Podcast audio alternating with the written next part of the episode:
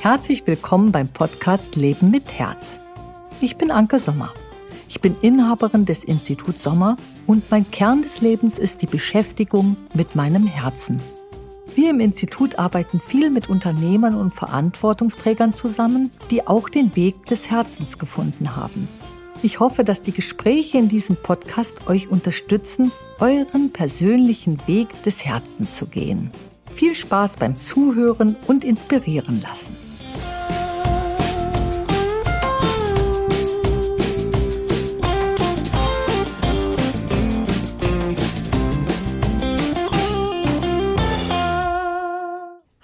Lieber Robert, schön dich zu sehen. Du bist ja der Robert Dahl und du kommst vom Erdbeerhof, äh, Karls Erdbeerhof.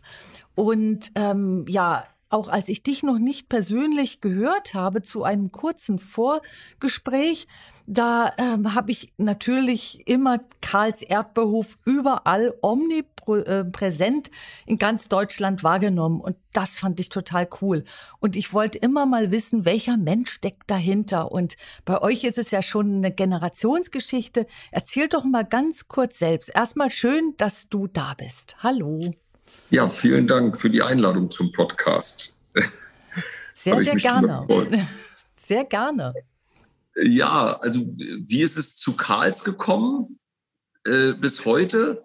Also so im ganz kurzen äh, Abriss ist es so, ich bin ja hier jetzt, also ich sitze jetzt in Rövershagen, das ist so ein kleines Örtchen in der Nähe von Rostock, wo ich jetzt hier heute, gerade wenn wir hier miteinander sprechen, äh, wo unser, unser Büro auch ist. Und am Hintergrund sehe ich gerade laufen noch ein paar Leute rum, die hier äh, äh, in unserer Verwaltung arbeiten. Und äh, unweit von hier, nur zehn Kilometer, hat mein Opa Karl, das ist ja auch unser Namensgeber, wenn man so will, ähm, der hat 1921 hier als ganz, ganz junger Mann sein Unternehmen äh, gegründet. Äh, und zwar so als Gemüsebaubetrieb. Und das äh, ist dann auch, äh, ja, war, war schon ein innovativer Mensch, auch der viel mit Frühkartoffelzucht zu tun hatte und so weiter und ist dann ähm, aber 45, also nach dem Zweiten Weltkrieg mit seinen bis dato immerhin schon fünf Kindern nach Ostholstein geflüchtet. Also ein Junge, mein Vater war das, und vier Mädchen. Und dann äh, wurden da äh, kurze Zeit nach der Flucht schon äh, die Schwartauer Werke gebaut in Bad Schwartau. Mhm. Und äh, äh, die kennen ja viele durch die Marmelade. Die Marmelade, so ja. Die, die kennt jeder. Und, Klassiker. Ähm, Genau, und die Schwartauer Werke, die haben dann äh, Vertragsanbauer gesucht für den Erdbeeranbau. Und weil mein Opa, also Opa Karl Gemüseanbauer war und auch Obstbauer, das hat er gesagt, das ist kein Problem, das machen wir, das ist vielleicht eine gute Sache. Und dann wurde eigentlich innerhalb von wenigen Jahren aus diesem Gemischtwarenbetrieb ein reiner Erdbeerhof, der äh, dann auch kräftig gewachsen ist, aber immer nur mit diesem einen Kunden tatsächlich. Also immer für den, also Industrieanbau, also für die für die Industrie Erdbeeren anzubauen. Und mein Vater den Betrieb dann in den 70er Jahren übernommen. Meine Schwester Ulrike und ich, wir sind dann auch beide, wenn man so will, auf dem Erdbeerfeld groß geworden. Und, ähm, und dann war das so 89, also ich bin 1971 geboren und 89 äh, da war es dann so, äh, dass äh, durch, die, durch die Grenzöffnung ja nicht nur die Grenze zwischen Deutsch-Deutsch-Grenze eröffnet wurde, sondern eben auch nach Polen und Tschechien, Ungarn etc. Und speziell in Polen wurden damals unwahrscheinlich viele Erdbeeren angebaut. Und die Schwartauer Werke konnten dann ja eben auch die kaufen. Also, und zwar viel günstiger als unsere, muss man sagen, ne, die wir hier in Deutschland angebaut haben. Und so ist dann äh, dieses über Jahrzehnte lange Verhältnis ist dann, also innerhalb von einem Jahr wurde das dann aufgekündigt. Und mhm. Ulrike, meine Schwester, zwei Jahre älter als ich, die war zu einem Schüleraustausch in, in äh, Wimbledon, also in England, aber ist mit ihrer Gastfamilie dann nach Wimbledon zu einem Tennisspiel mal gefahren als Zuschauerin. Und da waren solche großen äh, Plastik-Erdbeeren, aus denen Erdbeeren mit Schlagsahne, das ist ja in Wimbledon immer noch hm. so ein, so ein äh, eigentlich ein, ein traditionelles ein Gericht, ja. Klassiker.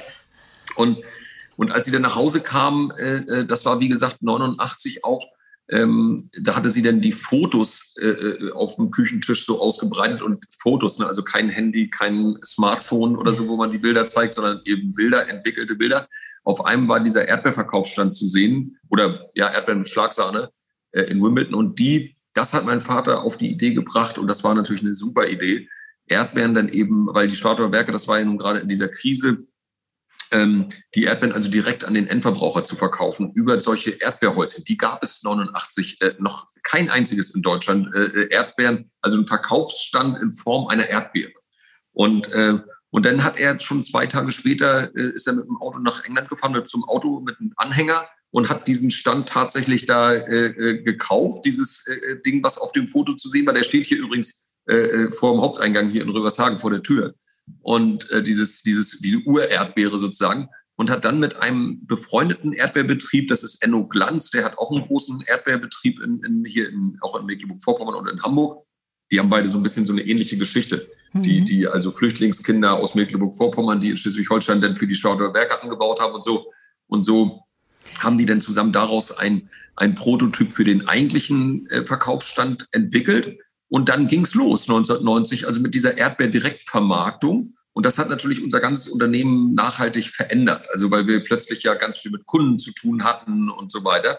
Und als ich dann, ich war ja noch ziemlich jung, hatte dann eine Obstbaulehre gemacht und sowas alles und war dann unter anderem ein Jahr in Polen und habe da Polnisch gelernt, weil wir damals auch schon viele polnische äh, Mitarbeiter hatten.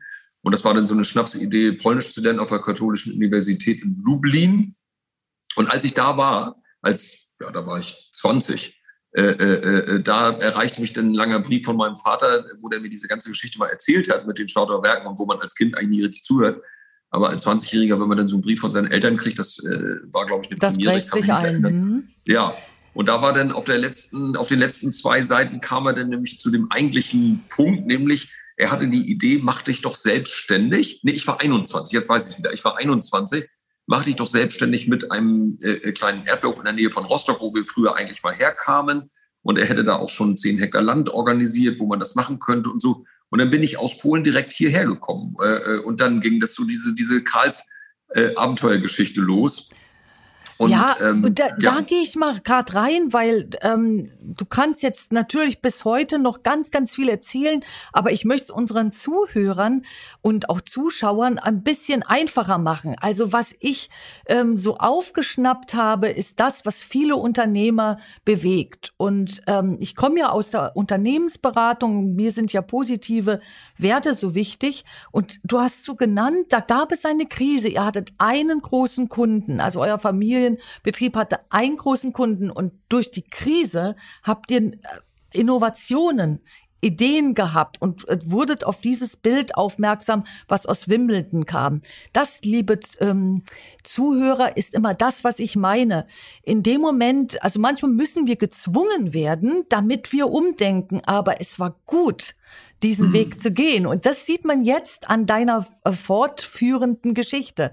Gerne weiter erzählen und ich krätsch nur manchmal rein, weil ja, ich nee, finde, aber das, das du hast, du hast vollkommen recht. Also mhm. das ist auch eine, eine, würde ich sagen, eine, also eine richtig eine, eine, Sache, über die wir regelrecht auch dankbar oftmals sind. Also weil mhm. äh, viele Menschen, also aber ich gehöre eben auch dazu, äh, funktionieren natürlich unter Druck am besten. Ne? Das fing schon bei den Hausaufgaben ja in der ja. Schule an, die man dann auf den letzten Drücker irgendwie machte und so. Aber dass ja, eben genau. in, der, in, der, Not äh, äh, äh, also äh, natürlich Ideen geboren werden, äh, äh, das ist ja vollkommen klar. Also es gibt ja diesen alten wirklich Spruch, der, der ist, fühlt sich so abgenutzt an Not macht erfinderisch, aber er ist so wahr, weil, weil es stimmt einfach. Und das ist auch heute wieder in der Corona-Zeit hat uns das hier ganz, ganz stark unseren, äh, unser Unternehmen in neue Richtungen katapultiert. Ja.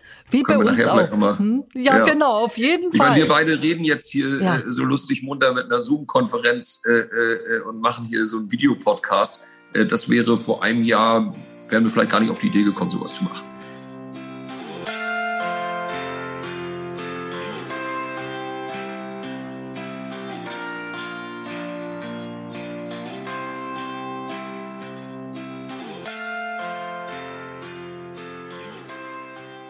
Ich habe hier übrigens was über dich gelesen, wenn ich das mal kurz einwerfen darf, weil das passt so ein bisschen dazu. Ja, sehr gerne.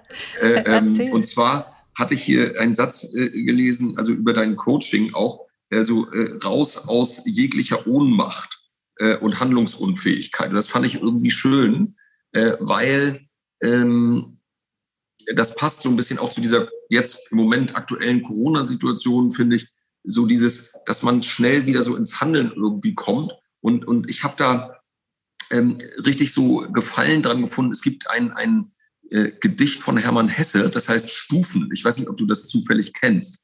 Erzähl ähm, mal. Ja, also, ich kann das, äh, ich, ich träume immer davon, das irgendwann mal auswendig aufsagen zu können. Aber so, eine Zeile äh, äh kann ich nicht. Aber äh, äh, eine Zeile daraus, die, die kennst du wahrscheinlich. Und zwar heißt die, und jedem Anfang wohnt ein Zauber inne. Natürlich kenne ich es, ja. Ja, das kennt man. Ne? Und, äh, und dieses Gedicht ist aber von A bis Z ist das einfach wirklich traumhaft. Und, ähm, und jetzt kommt noch eine Zeile aus einem Lied von Tim Bensko, das wir hier immer in so einer Videopräsentation öfter nutzen. Äh, das, das, das äh, Lied heißt Oder so, aber das, diese Textzeile heißt, im Blick nach vorn liegt Linderung. Und, äh, äh, und das ist so, so eine Sache jetzt, das möchte ich, also wenn das uns hier, wer, wer uns auch immer zuhört, weil man oft ja so ein bisschen, also wir haben im Grunde im Moment auch allen Grund zur, zur, zur Depression, weil wir unsere Läden sind zu, unsere Erlebnisdörfer sind geschlossen und, und so weiter.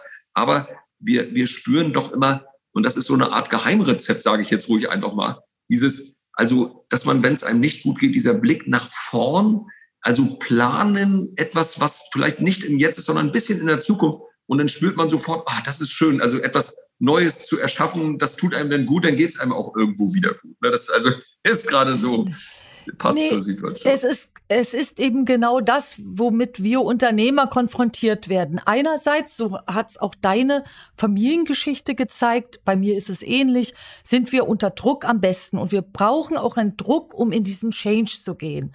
Andererseits, und das kennen wir natürlich auch, äh, killt Druck. Druck tötet. Und wenn wir da nicht rauskommen, gehen, bei, für mich sind immer zwei Räume da. Das ist der Raum, des Positiven, der Kreativität, des aus dem Druck etwas rausgewinnen. Und ihr habt es als Unternehmen geschafft an dieser Phase, in dieser Krise. Und dann haben wir aber auch den Raum von äh, Repressalien, Repression, äh, von Depression, wie du das gesagt hast. Für mich ist das immer dieser psychotische Raum. Äh, ohne dass man eine Psychose haben muss, hat doch jede Familie in seiner Historie irgendwann mal was ganz fürchterliches erlebt an unterschiedlichen Stellen. Unsere Familien sind ja schon alt. So, und dieser Raum, der bringt uns dann nämlich in die falsche Rille. Also wenn wir unter Druck geraten, können wir in diesen Raum der Repressalie und des Drucks reingehen und da finden wir nur Repressalien, Druck und Depression oder wir gehen in den anderen Raum. Und ich habe als Unternehmensbegleiterin eines gelernt. Äh, für mich gehört der Raum nicht mal mehr angeguckt, der andere. Der gehört nur geschlossen. Weil wenn man einmal kennengelernt hat, was mit Unternehmern passiert, die da reingezogen werden und dann aufgrund einer Familiengeschichte und was auch immer immer tiefer in diese Spirale gehen, dann weiß ich, dass für die Druck gar keine Innovation mehr hat, sondern die gehen einfach nur noch die Treppenstufe runter und in dem Moment, wo du sagst, komm aus diesem Raum raus, wenn die dann den Wechsel machen, sind die wieder innovativ. Und da habe ich eine gewisse Strenge mir angewöhnt, ähm, diese Räume wirklich auch ähm, als existent zu sehen und voneinander zu trennen. Kannst du was mit den Worten anfangen oder sagst du schwierig zu erklären, wenn ich mit diesen beiden nee, Räumen also ich meine, ich bin ja äh, auch kein Zauberer natürlich. Also ich habe äh, wie jeder Mensch wahrscheinlich auch mal Tage, äh, äh, an denen man das kaum schafft, also diese vielen Probleme zu überwinden, äh, so mental äh, und, und, und sich dann da auch mal so dem so hingibt. Also wenn man so, sagen wir jetzt total übermüdet ist oder so, da, da, da ertappe ich mich dann dabei, dass man dann nicht mehr so stark genug ist, um, um, um äh, äh das Gute wieder zu sehen. So ein Unternehmen, was so stark betroffen ist durch diese ganzen Lockdown-Maßnahmen, und äh, da habe ich gerade mich so äh, äh, ja so ein bisschen negativ draufgebracht. Irgendwie gestern, heute geht's wieder gut und, und gestern hatte ich das gestern Abend auch schon überwunden. Aber dass man so als äh, äh, jetzt ist ja wieder so diese leichte Lockerung irgendwie da, aber mit wirklich hochkomplexen Regelungen, die selbst meine besten Führungskräfte, wir hatten hier ein Meeting gemacht zu dem Thema äh, gestern Vormittag und haben nur mit Mühe das geschafft, irgendwie einen Durchblick zu kriegen, in welchem Bundesland wir jetzt was dürfen, weil wir ja unsere äh, Erlebnisdörfer sind ja in verschiedenen Bundesländern. Mhm. Und da, dass da schnell, und das hat mich dann so richtig gewurmt, so eine fast eine Kriminalisierung stattfindet, also durch eben verschiedene Behörden und so weiter, dass man sich schon fast dafür entschuldigen muss, dass man jetzt wieder sein, sein Unternehmen öffnen möchte. Das, das hat mich also stark äh, äh, mhm. äh, ja, negativ beeinflusst. Jetzt haben wir aber heute, habe ich das denn äh, äh, ein bisschen für mich aufgelöst, indem ich dann die alle mal angerufen habe, die da so agiert habe und habe denen das auch mal so unsere Situation in Ruhe erklärt, hatten auch ganz tolle Gespräche heute Vormittag mhm. zu dem Thema. Aber wie gesagt, das ist, äh, äh, äh, gehört immer wieder eine, eine, eine Portion Optimismus und Kraft dazu, auch das immer wieder ins Gute, in diesen, in diesen Raum, de, den guten Raum zu, zu wechseln, den du da gerade beschrieben hast. Genau. Und das klingt so, das klingt so plakativ. Naja, guter Raum eben. Und da ist der negative Raum, aber so plakativ ist es. Und mhm. äh, wir haben eben noch einen Faktor, den ich immer mit reinnehme. Wir werden älter und nicht jünger. Und von daher fehlen uns immer mehr, jetzt mache ich es mal ganz einfach, immer mehr Hormone des Ausgleichs. Das heißt, also ich habe zum Beispiel mir zur Prämisse gemacht, mein Unternehmen soll älter werden als ich selbst. Und das hat natürlich auch eine Anforderung an mich. Ich muss das ganz anders aufstellen, dieses Unternehmen, für Nachfolge sorgen. Und ich möchte ja 114 oder älter werden. Das habe ich mir ja auch vorgenommen. Und deswegen. Da habe ich gleich einen guten Tipp für dich. Ja, dann erzähl mal ganz viel Erdbeeren essen. Ja, genau. Ja, also da, da, du, das weiß ich, aber das mache ich schon. Ich esse, also ich liebe Erdbeeren. Deswegen deswegen fand ich ja auch so toll, mit dir den Podcast zu machen. Fand ich irgendwie cool. Ähm, jedenfalls ähm, wollte ich dir nur noch eines erzählen. Ähm, diese Kriminalisierung, die du da sagst, ja, das klingt ja so, als ob ähm, dann eben durch die ganzen ähm, Vorschriften eben diejenigen, ähm, die da versuchen, mit umzugehen, kriminalisiert werden, sollten die sich nicht dran halten, ähm, ist nur eine Folge der nicht ganz sauberen Trennung dieser beiden Räume. Das heißt, bleibe ich im positiven Raum, kann ich auch menschlich blöd gewählte Worte in dem äh, und als negativ abstufen und sagen, das hat nichts mit mir zu tun. Und ähm, dann sage ich zum Beispiel, dann komme ich auch gar nicht dazu, mich kriminalisiert zu fühlen, auch wenn einer der Erfüllungsgehilfen eben Kontrollen macht und irgendwas abverlangt. Wir müssen eines schaffen, wir müssen diesen Virus auf Null bringen, in Anführungsstrichen. Und das können wir nur kollektiv. Und das muss man natürlich jetzt so formulieren, dass diejenigen Unternehmer, die eben ganz große Repressalien erlitten haben durch diesen, durch den Umgang mit dem Virus, ja, nicht in die Wut geraten. Wie schaffst du diese Balance in dir, dass du darüber nicht in die Wut gerätst, weil du das große Ganze siehst? Nämlich, wir müssen diesen Virus äh, irgendwie, mit diesem Virus umgehen und er gehört auf Null. Sonst steckt er nämlich an. Ja, naja, das ist eh halt auch eine Diskussion, ob er wirklich auf Null jemals kommen wird. Äh, ähm, aber es reicht ja, wenn, wenn äh, äh, niemand mehr stirbt. Also, äh, dass wir äh, den richtig loswerden, da kenne ich viele, die sind der Meinung, das wird nicht gelingen. Äh, weil das wäre so ähnlich wahrscheinlich ehrgeizig, als ob man Influencer loswerden will. Das wird uns wahrscheinlich auch nicht gelingen. Aber ähm, insofern müssen wir damit leben. Aber das ist ja schon, trotzdem ist das ein schöner Ansatz, also ein schöner Gedanke natürlich, äh, äh, dass man sich nicht äh, äh, dadurch negativ draufbringen lässt. Ähm, es ist ja auch so, wenn man mal in so, ein, in so eine Phase gerät, auch so, wenn man mit einem anderen Unternehmer telefoniert, man hat irgendwie erwischt, ausgerechnet denjenigen auch in einer äh, äh, äh schlechteren, also beide, beide Gesprächspartner sind gerade negativ drauf dann ist es natürlich echt fatal, weil man sich dann so irgendwie genau. gegenseitig da drin bestärkt. Und dann spürt man auch, finde ich, nach so einem Telefonat, nach einer Viertelstunde, 20 Minuten, wenn man dann aufgelegt hat, boah, jetzt bin ich völlig ausgelaugt irgendwie. Ne?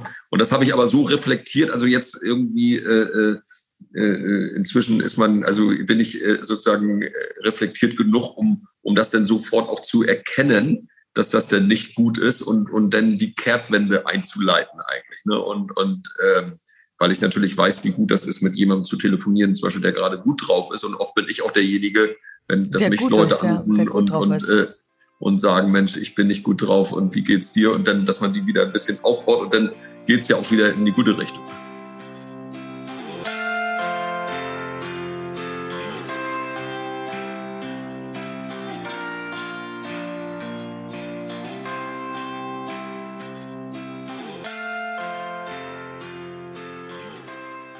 Also, erstens wirkst du, also du wirkst so, dass du die Erfahrung eben schon durch hast. Du hast ja schon eine Erkenntnis. Also du weißt ja, dass es runterzieht, wenn man nur negativ denkt. Du, ihr wärt ja gar nicht mehr da, wenn ihr euch nicht in irgendeiner Weise immer wieder aufbauen würdet. Das ist das eine. Gegen Null heißt also, fange ich mal an mit meinem Wunsch, ich möchte älter oder ungefähr 114 Jahre alt werden. Da zeigen ja. wir vielen Vogel, sagen, na, das ist ja toll. Also wirklich, finden das unrealistisch und sagen, na, dann wirst du ja nur krank sein. Und da merke ich schon, äh, da hat sich doch wieder dieser negative Raum in diese Gedanken rein ähm, gebracht. Also trenne ich den jetzt erstmal von negativ diesen Raum und sage 114 ist doch cool.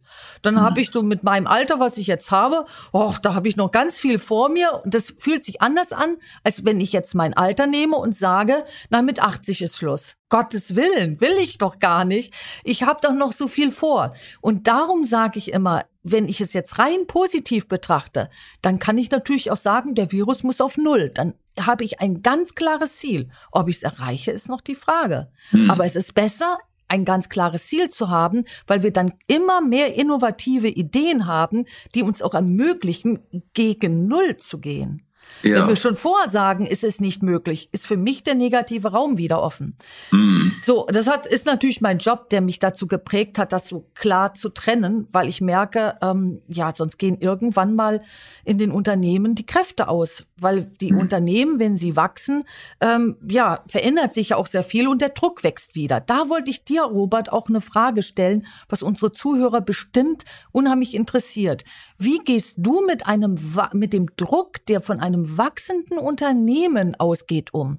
Denn du weißt ja, das weißt du ja als Unternehmer, du kriegst ja immer mehr Anforderungen auf den Tisch. Du musst immer mehr wieder in dieses Positive lenken. Wie, wie, also hast du die Schwelle gemerkt, ähm, wo du sagst, ui, jetzt haben wir eine bestimmte Größe und jetzt wirken andere Kräfte auf mich? Hast das? Ja, das sind natürlich immer wieder Schwellen ja. gewesen. Ne? Also mhm. im, also im Laufe der Jahre wirklich immer wieder neue Schwellen. Und ich habe da schon auch so einen Ehrgeiz irgendwo in mir, dass auch immer wieder, also ich orientiere mich immer an, an, an sehr, sehr großen äh, äh, Menschen und Unternehmern und so. Mich faszinieren, ich liebe Unternehmergeschichten über alles. Ich ja. lese Autobiografien, das ist meine Lieblingslektüre ja. sozusagen. Und, ähm, und dann, äh, äh, und das motiviert mich natürlich, weil ich dann immer sehe, Mensch, wenn die das hinkriegen in der Größenordnung, dann müssten wir das ja auf unserem Level auch auf jeden Fall hinkriegen. Und dann suche ich natürlich immer wieder nach neuen Lösungen. Wie kann ich äh, diese Unternehmensgröße jetzt äh, äh, so organisieren, damit ich dann die nächste Stufe wieder gehen kann? Und wir haben viel äh, Technik, setzen wir dafür ein, also digitale äh, Technik, wenn es um Controlling und so weiter geht, damit ich, ich versuche, mein Unternehmen trotz der gestiegenen Größe und Komplexität einfach zu halten. Das ist also eine Methode sozusagen von mir. Also und, und sogar je komplexer es wird, noch einfacher zu halten. Und äh, das ist äh, natürlich immer leichter gesagt als getan, aber es ist, ähm, cool. lohnenswert, also Prozesse mhm. leicht zu halten. Prozesse leicht zu halten, einfach zu halten. Kannst du unseren Zuhörern und Zuschauern mal ein paar innovative Ideen geben, so einfach halten? Was meinst du damit? Also ich kann mir das gut vorstellen, bloß vielleicht nicht alle Zuhörer. Ja, ich versuche zum Beispiel, ähm, sagen wir mal, was das also die Zahlen spielen natürlich auch eine große Rolle in einem Unternehmen, ne, damit man den Überblick hat. Also das ist eine Frage, die ich, die ich oft gestellt bekomme. Ja, wie hast du denn noch den Überblick mit euren vielen Standorten und den vielen Mitarbeitern? Wir haben ja in der Spitze jetzt im Sommer über 5000 Mitarbeiter. Ähm, und äh, das ist äh, zum Beispiel vielleicht ein, äh, ja, was heißt Trick oder eine, eine Idee, dass man wirklich versucht, sich kurz mal zu konzentrieren und mal auch in sich zu gehen, was ist denn wirklich wichtig an Informationen? Also, dass man mal alles weglässt, was nicht so wichtig ist, also sich die Zeit nimmt, weil man natürlich von vielen Leuten, die aus dem Controlling und so weiter kommen, quasi zugeschüttet wird, richtig zugeschüttet wird mit Zahlen. Und wenn man sich das gefallen lässt, also äh, ohne, ohne äh, zu sagen, stopp, das ist der falsche Weg, und man muss dann aber selber mal in sich gehen und sagen, was ist denn wirklich wichtig als absolute Eckdaten? Und das darauf wieder zusammen reduziert, dann ist das natürlich viel leichter äh, hinzubekommen. Ich lebe ja schon seit vielen Jahren ohne Computer und äh, äh sondern nur mit meinem Smartphone und und habe das ganze Hände, das ganze Unternehmen auf dem Smartphone. Also so, wir haben uns Apps programmieren lassen und so. Und da ist man schon durch diese kleine Bildschirmgröße gezwungen, eigentlich das immer weiter runter zu reduzieren. Äh, äh, wir haben auch jetzt eine Regel hier im Betrieb, dass wir also keine langen Sprachnachrichten mehr verschicken dürfen, sondern äh, möglichst auch WhatsApp oder eben Sprachnachrichten, also äh, Nachrichten schreiben, weil das mhm. führt dann auch wieder zu einer starken Reduktion der Information. Und äh, ähm, weil sonst, äh, wenn man so eine Sprachnachricht bekommt über vier Minuten, da schaltet man ja schon ab irgendwie und äh, äh, hinterher weiß man eigentlich gar nicht mehr ganz genau, was war denn jetzt eigentlich Kern dieser Nachricht. Äh, deswegen fand ich Twitter eine Zeit lang so gut, weil die äh, das ja auf 140 Zeichen begrenzt hatten, jetzt inzwischen ja auf 280, aber äh, ähm, man, man, ich hatte neulich, äh, da bin ich nochmal so bestärkt worden in dieser Idee, und zwar habe ich Herrn Spahn, unserem Gesundheitsminister, ich hatte das Bedürfnis, weil ich unzufrieden war, wie viele, habe ich das Bedürfnis gehabt, äh, ihm eine Twitter-Nachricht zu schreiben. Das kann ja jeder, kann ja jedem auf Twitter eine Nachricht schreiben. Und dann habe ich gemerkt, ich wollte gerne mein ganzes Anliegen loswerden, aber musste mich halt auf diese wenigen. Zeichen begrenzen und habe dann wirklich so lange an dieser Nachricht rumgeschraubt, dass ich alles drin hatte, was ich drin haben wollte und trotzdem nur diese wenigen Zeichen. Und das war für mich wie eine nochmal so eine Erfrischungserkenntnis zu sagen, okay, man, es geht. Ne? Man kann also Informationen stark zusammendampfen und, und das meine ich auch so mit Einfachheit irgendwie. Aber da muss man sich richtig das auch vornehmen. Ja. Und äh, mhm. weil es ist relativ leicht, äh, äh, äh, leichtes zu verkomplizieren, aber es ist relativ kompliziert, kompliziertes leicht und einfach zu machen. Ne? Also da muss man ein bisschen mehr ja. Auf, Aufwand aufwenden. Aber es lohnt sich, weil man hat ja nachhaltig auch was davon. Ne? Und es ist eines ähm, der deiner Erfolgsrezepte. Also eben, du hast den, ich nenne das ja immer den Fokus lenken, den Fokus auf das Wesentliche lenken. Das hast du gerade ganz toll beschrieben. Ich habe das auch so gemacht, keine langen ähm, Sprachnachrichten mehr, wenn es geht, gar keine. Und wenn man eine WhatsApp-Nachricht schreibt, dann eben mit Bullet Points. Das ja. heißt wirklich eine Aufzählung, wie auch bei den Mails, so dass dein Verstand sofort begreift, worum geht's hier mhm. und die Aufzählungspunkte und das, was besonders wichtig ist, mit Ausrufungszeichen besehen und fertig ist. Und genauso bei mir habe ich es da gemacht, um diese Überflutung zu verhindern bei mir, äh, dass ich eben meine, meinen Zeitplan von der Office Managerin äh, planen lasse. Und ich sehe immer jetzt äh, mittlerweile einen Abend zuvor, was am nächsten Tag auf mich wartet. Gehe natürlich rein, wenn ich merke, falsch geplant worden, aber da haben wir uns schon eine gute Basis geschaffen. Also ich schaffe auch so diese Überflutung von mir ab, indem ich eben Personen vor mich schalte und dann kann, kommt nicht mehr alles an. Aber mhm. ich kann dann genau äh, ganz klar gucken, was brauche ich an Informationen und was nicht. Und was ich auch ähm, sehr wichtig finde, liebe Zuhörer und Zuschauer, ist eben die Arbeit am Unternehmen. Also sich ständig Zeit zu nehmen, dass Arbeit, also die, die, den Arbeitsplatz oder auch äh, die Firma weiter nach vorne zu entwickeln. Da sind wir wieder bei deinem wundervollen Spruch, den du gesagt hast, die Linderung liegt in der Zukunft. Oder ja. so, das ist, ähm, das ist eben genau das Ding. Ähm, wenn, und so ist auch bei mir immer das Ding, dass ich sage, wenn, je mehr der Druck ist, desto mehr arbeite ich an der Zukunft. Das entlastet mhm. mich heute. Was ist denn für dich noch wichtig, äh, um ähm, Tipps und Tricks zu geben, wie man von Druck wegkommt? Ist das Was? für dich alles? Also wie, wie kann man sich von Druck ähm, und Stress an deiner, äh, von deiner Sicht aus befreien? Für mich äh, ganz äh, entscheidend, und da muss ich auch immer wieder neue Anläufe unternehmen, äh, um, um da auch äh, beizubleiben, weil es ist relativ leicht, sich mit Terminen voll zu beballern, also über die Maßen mhm. ausgetaktete Tage zu haben.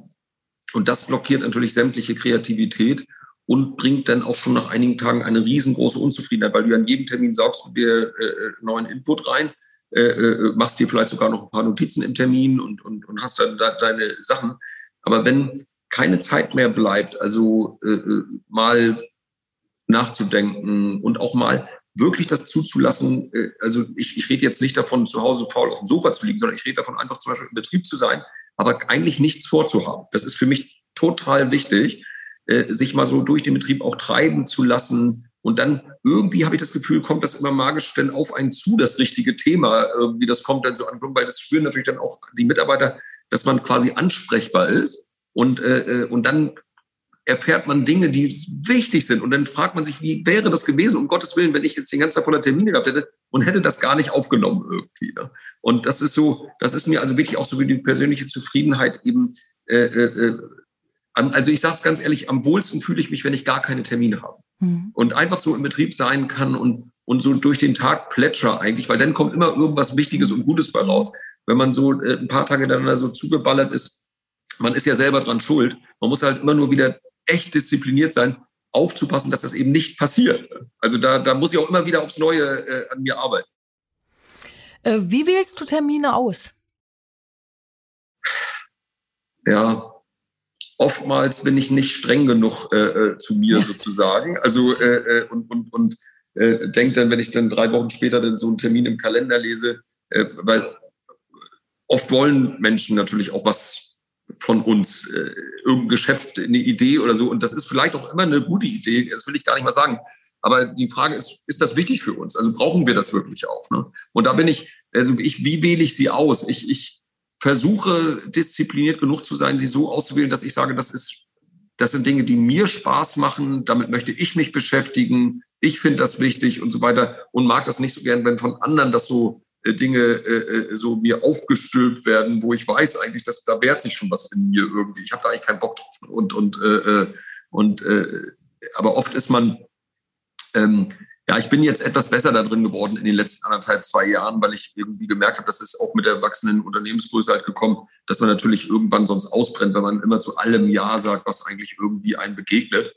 Und äh, ähm, ich versuche dann trotzdem irgendwie immer höflich zu sein, natürlich, dass ich, wenn ich, äh, aber, aber ein Nein und eine Absage äh, äh, tut dann auch richtig gut. Und dann, ich habe festgestellt, dass es oft auch gar nicht einem übel genommen wird, wenn man eigentlich offen. Ich habe hier, ach, das kannst du jetzt nicht sehen, aber hier an, an der an der anderen Seite von meinem Schreibtisch, da hat mein, mein Vater, der ist ja, den, den wir alle hier sehr geliebt haben, der war für uns hier wie so ein großer Coach auch irgendwo. Der ist vor fünf Jahren gestorben. Und dann hatten meine Schwester und ich, als wir das Haus dann von ihm da so beräumen mussten und so, da war in seinem Küchenschrank, der hat mein Vater liebte Sprüche, also ja. weise Sprüche oder eigene Erkenntnisse, die der sich dann selber aufgeschrieben hat. Und einen von diesen Sprüchen, den habe ich mir, die hatte er sich mit Hand auf den Zettel geschrieben, den habe ich mir hier an meinem Schreibtisch klebt, der. Den sehen immer meine Besucher sehen den nicht, aber ich sehe den jeden Tag von morgens bis abends. Und da steht drauf, Wahrheit befreit. Wahrheit, Wahrheit befreit. befreit. Ja. Und das ist so, wenn es jetzt, jetzt, weil wir über die Termine so gekommen ja. sind, ich habe so inzwischen mir gesagt, komm, Robert, sag den Leuten einfach, was, was, warum du irgendwas nicht willst, warum du was, und dann einfach dabei bleiben und, und das ist dann vielleicht die beste Art damit, also nicht, dass man sich so mit so Notlügen oder Entschuldigungen da so rausbindet aus irgendeiner Situation, sondern, sondern eben, sagen, was ist. Hm. Ja. Einfach damit arbeiten. Da rette ich mich immer, liebe Zuhörer und Zuschauer, ähm, da rette ich mich immer mit ähm, der positiven Konsequenz. Ich frage mich im letzten Endes immer, was hat die positive Konsequenz zum Nutzen aller?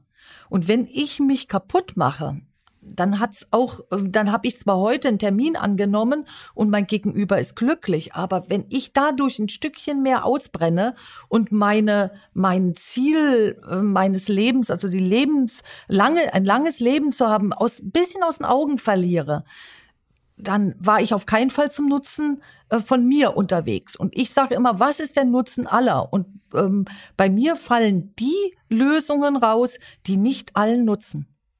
Das, das hilft mir. Das ist also, auch gut. Das also, ist, ja, und damit bleibe ich positiv, aber ich weiß einfach, was dient allen. Und damit bin ich natürlich eingeschlossen. Mhm. Und da hatte ich so gerade ähm, eine Idee, wenn du heute deinen Großvater mal ähm, holen könntest, ja, der gegründet hat, äh, der ja Karls Erdbeerhof gegründet hat, was würde er heute zu dem, was sich rausentwickelt hat, sagen? Würde er es verstehen?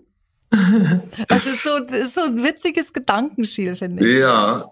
Ähm, hm, es könnte vielleicht schwierig werden am Anfang, weil der war sehr eher so ein konservativer Typ und so ein bisschen, ich sag's jetzt mal, also nicht negativ, äh, aber ein bisschen patriarchisch irgendwie so ein Typ halt, immer eine Zigarre, einen Strohhut und einen Anzug an und äh, war so, so äh, äh, äh, weniger emotional, glaube ich, als, als äh, zum Beispiel mein Vater oder auch ich so das Unternehmen so auch, auch vielleicht weniger Begeisterung. Es war mehr so eine, so eine Stetigkeit, die da war, was bestimmt auch vielleicht auch gut ist, äh, aber heute vielleicht nicht mehr ganz passen würde und, und, und da weiß ich nicht, wie, wie Opa Karl das hier finden würde Er würde staunen.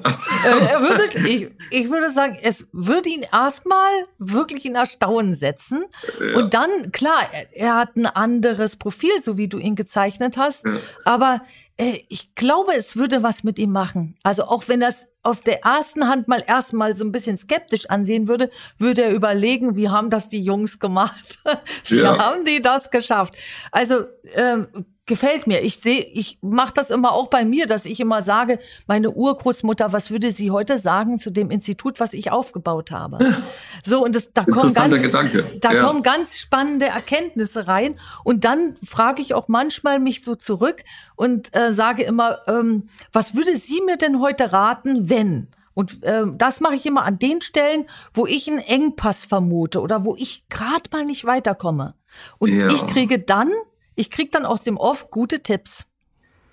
Das ist stark. So, das ist eine das gute ist, Idee. Das ist eine da gute ich, Idee. Ja. Ich meine, so, äh, äh, äh ich habe das so, also es gibt so, ich liebe Walt Disney wirklich heiß und innig ja. ne? und habe auch drei verschiedene Autobiografien schon über den gelesen und, äh, und so weiter. Und, ähm, und der hat seinen Leuten, weil der wurde ja relativ früh krank und hatte dann Lungenkrebs und ist ja dann auch relativ schnell gestorben leider. Ähm, mhm. Aber der hat seinen Leuten auch schon zu Lebzeiten, als er noch nicht krank war, immer einen Satz äh, äh, äh, verabreicht. Das finde ich irgendwie faszinierend. Und zwar, er hat ihnen gesagt, wenn ihr mal alleine Entscheidungen treffen müsst, dann fragt euch mal, was hätte Walt gesagt? also, das ist genau und, das. Ja, ja und und und äh, äh, ich und also er hat dann in seiner Autobiografie gesagt, er, also ihr, ich glaube, ihr kommt dann auf die richtige, weil ihr kennt mich. Ich glaube, ihr kommt auf den richtigen Dreh dann drauf. Ne? Und und äh, äh ich finde das ein, ein, interessanter Gedanke. Und bei meinem Vater, äh, äh, den den ich ja viel viel besser natürlich kenne als mein Opa. Mein Opa habe ich jetzt nur als Kind eigentlich kennengelernt äh, oder als ja doch als Kind kann man sagen. Und bei meinem Vater, da habe ich das öfter mal so, oder dass ich mir dann Gedanken darüber mache. Hm, wie würde das jetzt mein Vater finden? Ja, okay. Und dann habe ich da auch, kriege ich auch dann, so wie du es gerade beschrieben hast, so eine Antwort aus dem Off, äh, äh, äh meine ich mir zumindest einzubilden. Ne? Ja.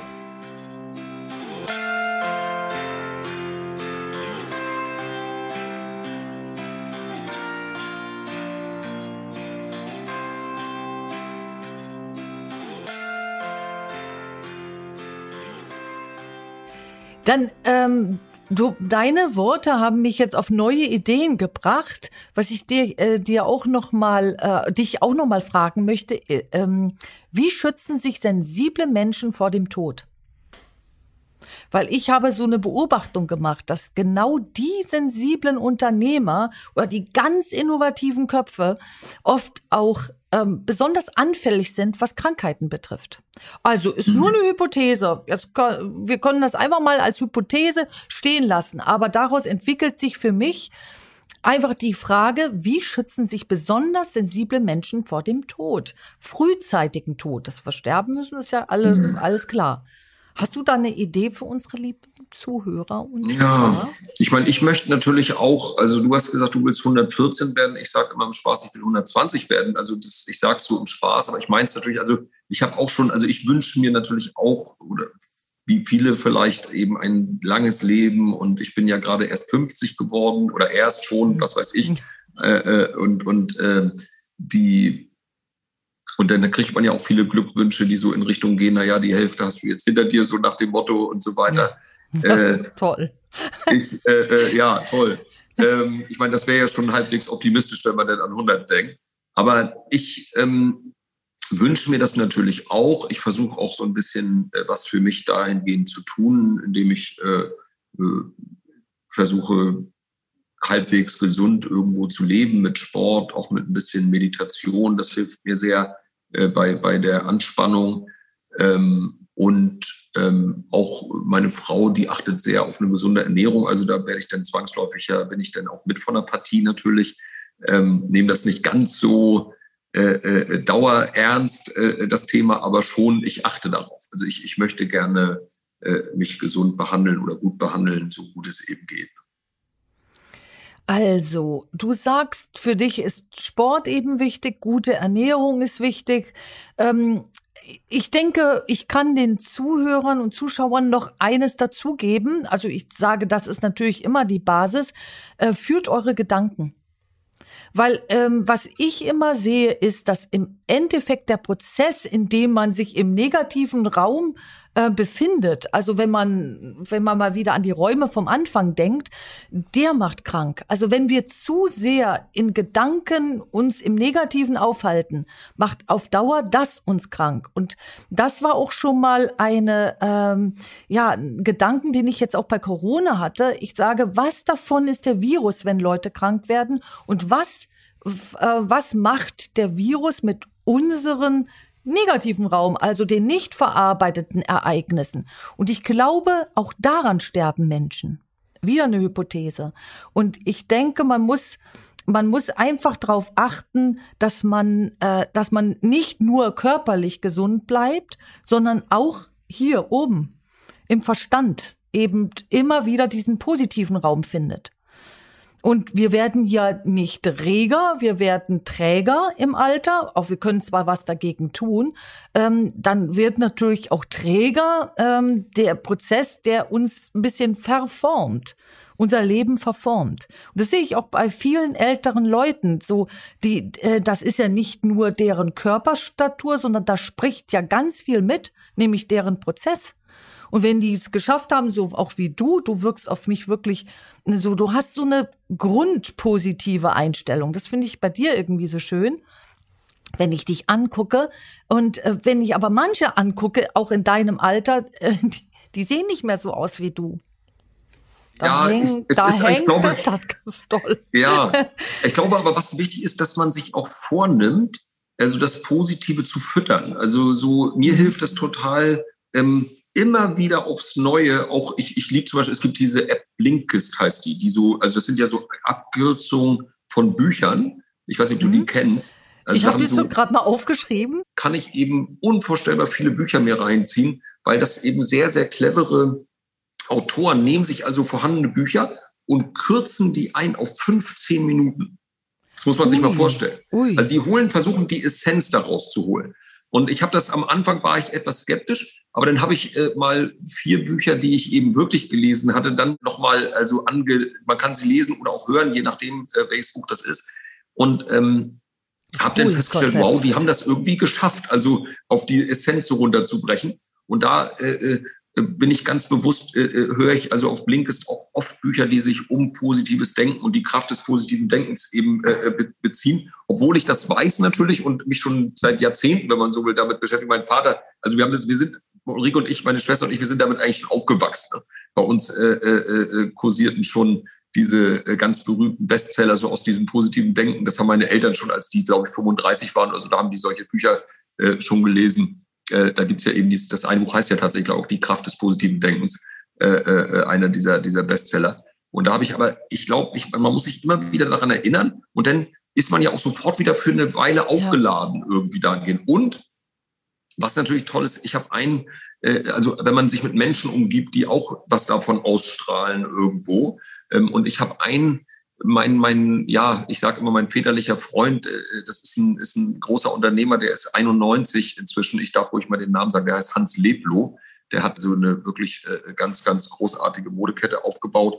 Und der Hans Leblow, äh, der coacht mich so ein bisschen mit 91. Das mag jetzt vielleicht irgendwie lustig für jemanden klingen, der sich das nicht vorstellen kann, aber wir gehen so alle sechs Wochen zusammen essen und, und dann spüre ich diese unvorstellbare positive Kraft von dem, die dem ermöglicht hat, mit 91 ein Netzwerk von jüngeren Leuten um sich zu haben, die er alle so ein bisschen betreut und so aus dem Unternehmertum irgendwo und auch eben auch eine wichtige Person dadurch geblieben ist. Ne? Also er wird gerne, genau. der Rat wird angenommen gerne von ihm und der, der hat ein Urvertrauen in die Welt. Das ist so sagenhaft. Und jetzt auch in dieser, als wenn es mir mal richtig, wenn ich mal richtig unten bin, dann rufe ich den nämlich an und dann hm. sagt er, Robert, mach dir keine Sorgen, das habe ich alles schon hinter dreimal erlebt, das kommt alles wieder gut. Und dann, und dann geht es mir hinterher auch meist wieder richtig gut.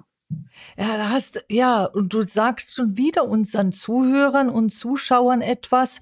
Ähm, also du hast den positiven Raum wieder gestärkt, warum es wichtig ist, alles, was einem begegnet, mal in zwei Räume zu packen. Das ist, das hat eine negative Konsequenz für irgendjemanden. Das hier ist für alle positiv, auch in der Konsequenz. Und das kommt nur in den positiven, also Raum rein.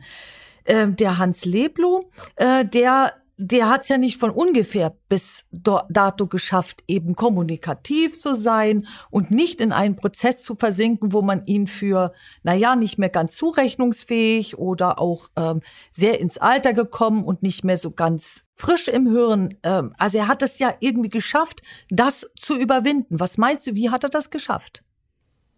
Also auf jeden Fall hatte der auch immer einen ganz großen positiven äh, ähm, Gedanken und war wahrscheinlich dann, du hast das in diesen schönen beiden Räumen jetzt beschrieben, also der war, glaube ich, äh, nicht oft in diesem negativen Raum. Also der, der hat da immer wieder, und der, der hatte wirklich auch echte Krisen durchlitten in seinem Leben. Aber ich meine mal ganz mit 91 kann man sich schon vorstellen, also da, da war ja, ja. zum Beispiel auch noch ein Krieg in, in, mit dabei.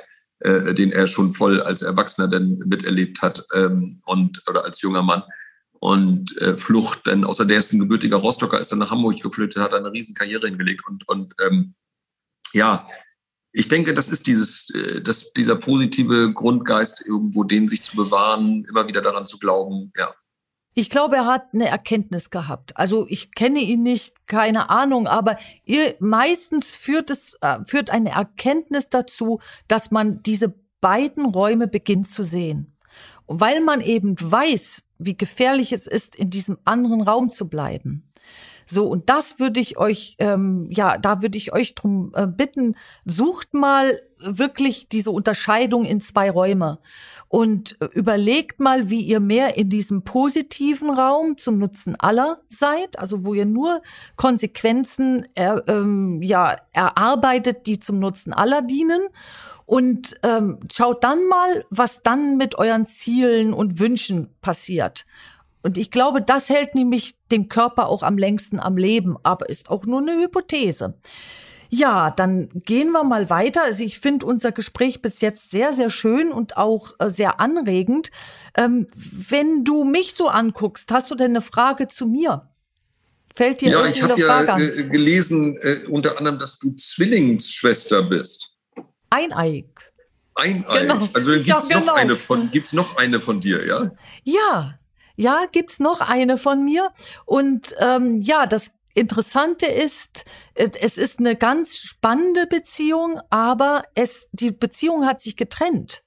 Also äh, wir haben so gut wie gar nichts mehr miteinander zu tun, aber es ist gut so, wie es ist, weil es war dann ein Wunsch, mal ähm, eben diese zwei, äh, zwei Felder aufzumachen. Sie auf dem einen Feld und ich auf dem anderen Feld. Deswegen kann ich dir gar nicht sagen, was sie jetzt tut. Ja. Aber ich so, habe sie. Hat, ich das hat mich sie. auf jeden Fall interessiert. Ja. Ja. Ja. Welche und Frage hast du dazu? Ach, gar nichts. Einfach irgendwie äh, äh, so ein bisschen hast du dir ja schon beantwortet. Also ich stelle mir das äh, einfach interessant vor, Zwilling zu sein. Auch nicht ganz einfach vielleicht. Also weil man ja äh, irgendwie klarkommen muss damit. Also so, so ein zwei, zweimal da zu sein irgendwie und äh, ja. Das stimmt und es kommt sehr darauf an, wie du damit geprägt wirst. Also wird dir das als eine Bereicherung gesehen, ähm, angezeigt, dass du Zwilling bist, dann ist es eine Bereicherung. Wird aber Zwilling sein als etwas Belastendes für die Eltern ähm, empfunden, dann dann siehst du immer, du bist eine Belastung, weil es dich zweimal gibt, weil es dich zweimal gibt. Und als Kind wurden wir immer mit so, es war ganz witzig, wir wurden immer Ankfrau gerufen. Meine Schwester heißt Frauke und ich heiße Anke und wir wurden Ankfrau gerufen. Also wir waren ein, wir waren wie eins. Und ich kann mich auch noch erinnern, ähm, der eine hat eben ein Dirndl in rosa und der andere in hellblau gekriegt. Oder der eine hat geschenkt bekommen eine weibliche kleine bayerische, so aus Bayern stammende ähm, Spardose und der andere hat eben eine männliche bekommen. Also es war immer ein Brei. Dann in eine Klasse reingetan, weil es war eben ein Abwasch und so mhm. weiter mhm. und so fort. Und dort das Positive zu sehen, war nicht immer einfach.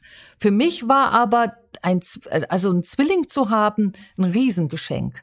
Also was wunder, wundervolles, weil dieses, das habe ich auch in meine Beziehung zu meinem Mann mit integriert, dieses Zusammensein und dankbar, dass man zusammen ist. Das, äh, also ich glaube, das hast du eben nur dann, wenn du eben auch eine Zwillingserfahrung hast. Mhm. Diese Dankbarkeit für enge Beziehungen. Ja, also da, das habe Ja. ich rausgenommen. Und ich habe meine Diplomarbeit drüber geschrieben, weil ich das so spannend Ach so. fand. Ja. Das äh, wusste ich nicht.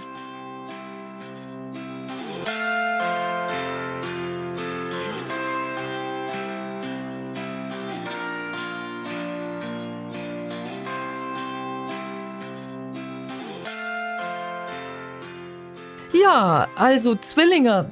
Ich sage mal so, es, das hat auch ähm, die Lehre, die ich ähm, produziert habe, diese Sommermethode mitgeformt. Äh, wann ist eine Zusammenarbeit eine gute Zusammenarbeit? Und das habe ich natürlich, äh, also Kooperation, auch wann sind die gut und tragkräftig und wann nicht. Und das habe ich natürlich aus meinen Zwillingserfahrungen und aus den aus der Forschung, die ich daraus entwickelt habe. So eine, ich habe immer eine persönliche Forschung gemacht. Da fing ich ganz früh schon mit an, alles zu beobachten und überall Hypothesen abzuleiten. Und da kam es ganz schnell eben ähm, zustande, dass ich gesagt habe, na okay, Symbiose ist nicht schlecht, wenn sie sich gegenseitig dient. Es wird Hm. eben nur dann schlecht, wenn, wenn das Gleichgewicht irgendwie aus dem Ruder läuft und der eine lebt vom anderen. Oder der eine unterdrückt den anderen. Das kannst du ganz viel in, in den ähm, Kooperationen, die schief gehen, auf, auf unternehmerischer Ebene beobachten. Kennt Ja. ihr bestimmt auch, liebe Zuhörer. Mal so negative äh, Zusammenarbeitsgeschichten. Da, damit habe ich mich beschäftigt. Ich habe noch so ein anderes Stichwort gelesen, das interessiert Ja. mich jetzt nochmal, wenn wir die Zeit noch haben. Da Ja. konnte ich mir noch gar nicht so viel drunter vorstellen, aber irgendwie hat mich das neugierig gemacht, und zwar Körpersignalarbeit. Was, was ist damit eigentlich gemeint? Ich habe ich mich noch gefragt, bevor wir angefangen haben zu reden, äh, ob du mich denn bewertest, wenn wir jetzt hier äh, äh, miteinander reden, wie ich mich hier so in meinen Sessel pflegel oder was bedeutet das, Körpersignal? Also Körpersignalarbeit hat nichts mit Mimik und Gestik zu tun, sondern ist der verlängerte Kommunikationsweg des Körpers. Also, ähm, wenn du eine Erfahrung gemacht hast, speichert die sich ja nicht nur in deiner Erinnerung ab oder wird eben verdrängt, sondern die speichert sich natürlich auch in deinen Genen ab und in deinem Körperbewusstsein ab. So, ähm, musst du dir mal was ganz Einfaches vorstellen. Kleines Kind äh, sitzt hinten bei den Eltern im Auto. Die Eltern äh, vergessen, das Kind anzuschnallen ähm, oder schnallen es vielleicht sogar falsch an und das Kind holt sich bei einem Autounfall dann bestimmte Repressalien. Also es wird, wenn es jetzt falsch angeschnallt war, ähm, hat es Strangulationsspuren am Hals und so weiter und so fort. Und dann ähm, ist das Kind noch so klein, das vergisst es. Und später hat dieses Kind, wenn das nicht aufgegriffen wurde, immer wieder das Gefühl, an irgendeiner Stelle gewürgt zu werden. Also stranguliert zu werden und weiß gar nicht, woher das kommt, bis man dem Kind, ähm, dem jetzt Erwachsenen ermöglicht, mal die, die Signale, die jetzt ähm, dem Erwachsenen äh, so vormachen, es würde stranguliert werden, ähm, zu verstehen. Und das zeigt der Körper. Das sind für mich die Körpersignale. Und wenn man das aufgreift und dann sogar mit dem Ursprung noch verbindet, verschwindet das Körpersignal. Also, das ist, das ist die Forschung, die, die mich immer begleitet hat, dass alles eine Wechselwirkung hat und dass wir, dass die meisten Menschen den Körper noch gar nicht verstehen, was er dir sagen will. Und auch bevor ein Mensch ernsthaft krank wird, wird es meistens ganz lange vorher schon ange äh, angezeigt, aber der Mensch versteht's eben nicht. Und je mehr du im Verstand bist und zu bist und rennst, desto weniger verstehst du's. Und deswegen nutze ich immer bei meiner Arbeit, mir die Körpersignale des anderen anzugucken und dann, wenn ich die Erlaubnis habe, kann ich auch mal was dazu sagen. Aber jetzt auf dich bezogen würde ich mir nie anmaßen, sowas zu tun. Ich denk nicht mal dran. Ja. Ich mache das nur im Arbeitskontext. Aber Ich lege das richtig weg. Aber es ist auf jeden Fall sehr interessant. Hat mich, hat mich neugierig gemacht, das Wort Körpersignalarbeit. Ja, da, also der, dein Körper signalisiert, was mit dir los ist. Und Mhm. es und äh, von wegen unser Wunsch, älter werden als 100, äh, die Chance steigt, wenn wir dem Körper zuhören und mal angucken, was der uns sagt, was der gerade braucht. Denn wir leben in dem Körper und ohne Körper geht's nicht. So, das ist immer so mein Ding. Ja, Ja. gute Fragen, die du da stellst.